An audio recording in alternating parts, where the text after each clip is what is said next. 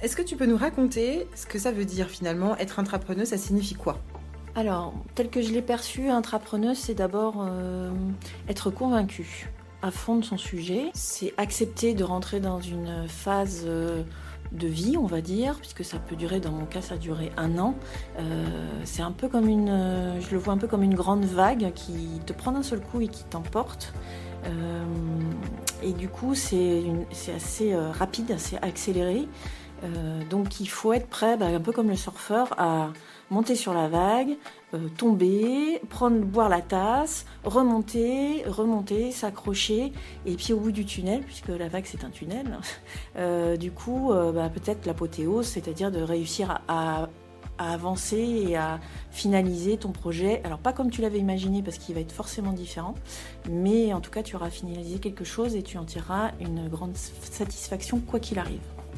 Ça a plutôt l'air d'être une chouette aventure. Est-ce que tu peux juste nous expliquer quels sont pour toi les points positifs de, devenir euh, comme ça entrepreneuse et finalement les difficultés que tu as pu rencontrer et que, sont susceptibles de rencontrer les, autres entrepreneurs Les points positifs, d'abord, c'est euh, euh, une liberté. C'est-à-dire que dans notre vie professionnelle ou, perso, on est quand même beaucoup dans des cadres et que d'un seul coup, on te donne cette possibilité de d'avoir ton idée. Déjà, c'est ton idée, le sens que tu y mets toi, et après, tu vas défendre cette idée, tu vas t'engager par rapport à cette idée. Ensuite, ça te permet de développer, enfin moi, ça m'a permis de développer des compétences, euh, euh d'abord de, de travailler en équipe, parce qu'on se retrouve avec des gens, euh, à travailler avec des gens qui sont intéressés par un sujet on n'est pas dans, dans l'obligation de travailler avec quelqu'un, on le choisit par rapport à un sujet qu'on veut défendre.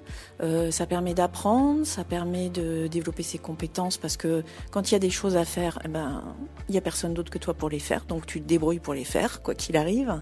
Euh, donc il faut trouver des solutions. Ça permet d'être plus agile parce qu'il faut toujours rebondir, il faut toujours euh, se réadapter par rapport aux, aux contraintes qu'il va y avoir, qui deviennent des forces. C'est ça qui est chouette aussi, c'est que du coup, dans l'attitude de l'intrapreneur, on va dire que souvent dans la vie, on dit que faire un choix, c'est renoncer.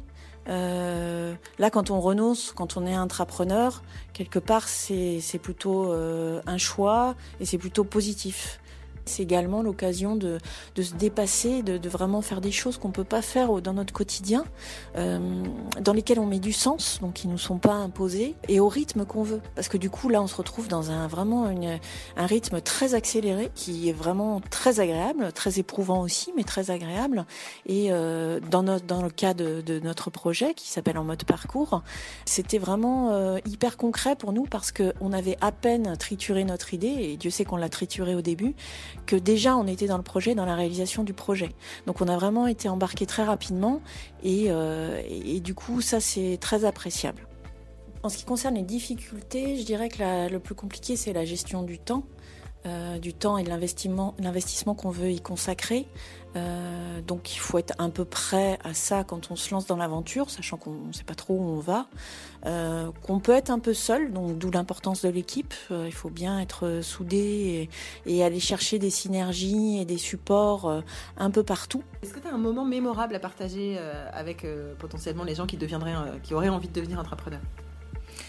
Alors, le moment mémorable pour moi, ça a été. Alors, déjà, c'était un projet quand même euh, à engagement sociétal.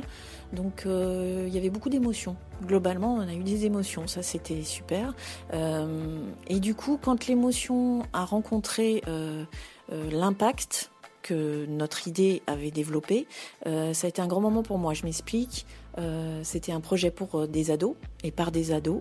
Et au moment où ils sont venus un peu pitcher, présenter leur propre projet, en plus ça faisait miroir avec euh, ma situation d'intrapreneuse, j'ai trouvé que c'était, voilà, j'y étais concrètement. Pourquoi avoir phosphoré là-dessus? Pourquoi avoir mis toute mon énergie?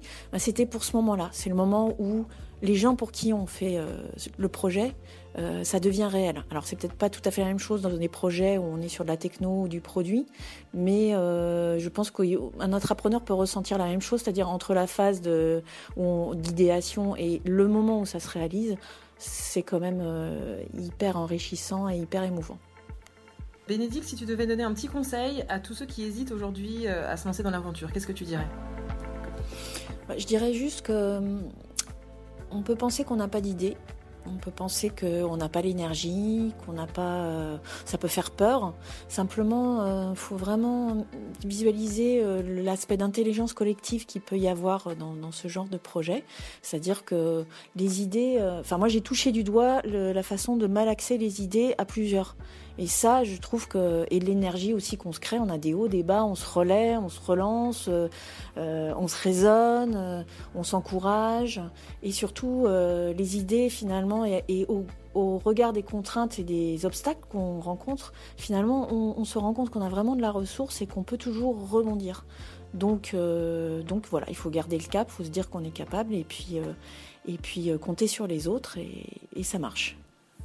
Génial, merci beaucoup Bénédicte et j'espère surtout que tu auras donné envie à, d'autres personnes de, de rejoindre l'aventure. Merci beaucoup.